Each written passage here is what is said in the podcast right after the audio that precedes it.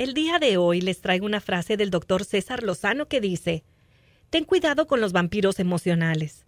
Todo critican, de todo se quejan y chupan tu energía contagiándote de su negatividad.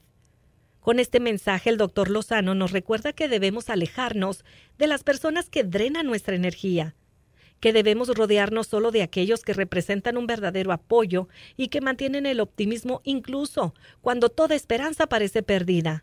Se vale elegir las amistades, se vale decir no a algún evento o a algún compromiso donde sabes que te encontrarás gente negativa, gente que no te edifica. Evita gente que siempre ve el vaso medio vacío. Rodéate de gente que ve el vaso medio lleno. Se vale dar por terminadas relaciones que te hacen daño, que nada aprovechan, que no aportan nada a tu vida, ningún tipo de enseñanza, buena compañía, diversión sana, una buena plática, en fin, tú sabes a lo que me refiero. Está claro que Dios es el capitán de nuestro barco llamado vida, pero tú, tú sé el productor, el que decide caminar y convivir con las personas adecuadas.